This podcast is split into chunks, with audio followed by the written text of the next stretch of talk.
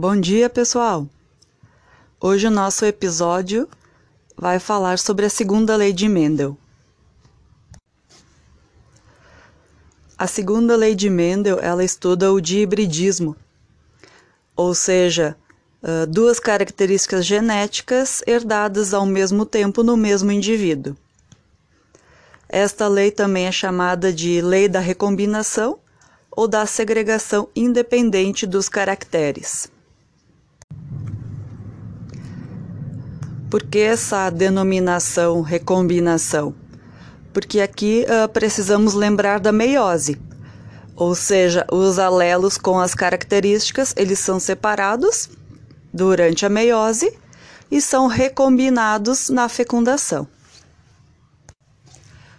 Agora, como estamos trabalhando com duas características ao mesmo tempo, uh, precisamos adotar a estratégia de utilizar letras diferentes do alfabeto para cada característica. Como a apresentação de vocês no slide, vamos olhar para ela. O exemplo uh, são dadas duas características de plantas, a coloração das sementes e a textura dessas sementes. Então, são duas características diferenciadas no mesmo indivíduo.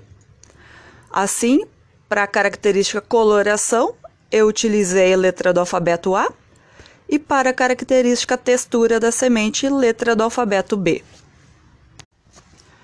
De acordo com o enunciado, então, uh, sabe-se que a cor verde é dominante e amarela recessiva, azão e azinho, respectivamente. A textura rugosa também é dominante e a lisa também é recessiva, Bzão e Bezinho, respectivamente. A planta masculina tinha semente verde e textura lisa, e a feminina semente amarela e textura rugosa. De acordo com o enunciado, sabemos que o genótipo da planta masculina só pode ser azão azinho, bezinho bezinho, e da planta feminina, azinho azinho, bezão bezinho.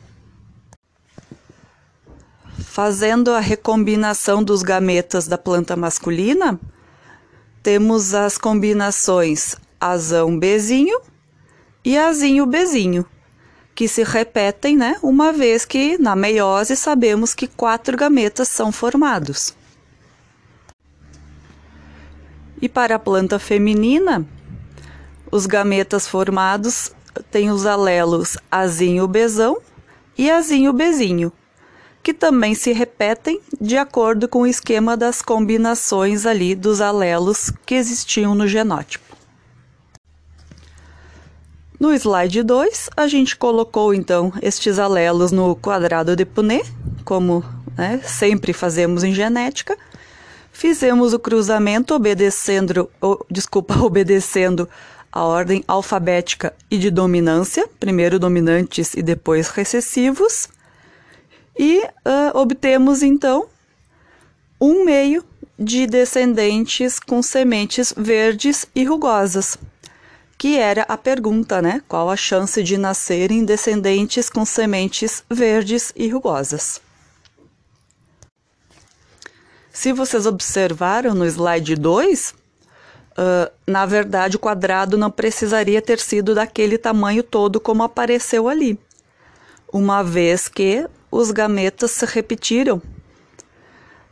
Então, aqui neste exemplo, né, que está desenhado todo o quadrado com todos os gametas, a gente teve uh, 4 para 16 descendentes verdes e rugosos.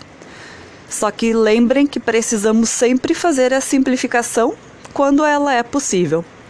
Por isso, como resposta final, temos um meio como resultado. O nosso episódio, então, sobre hibridismo encerra-se por aqui. Aguardo vocês no próximo episódio. Um bom dia a todos e até mais.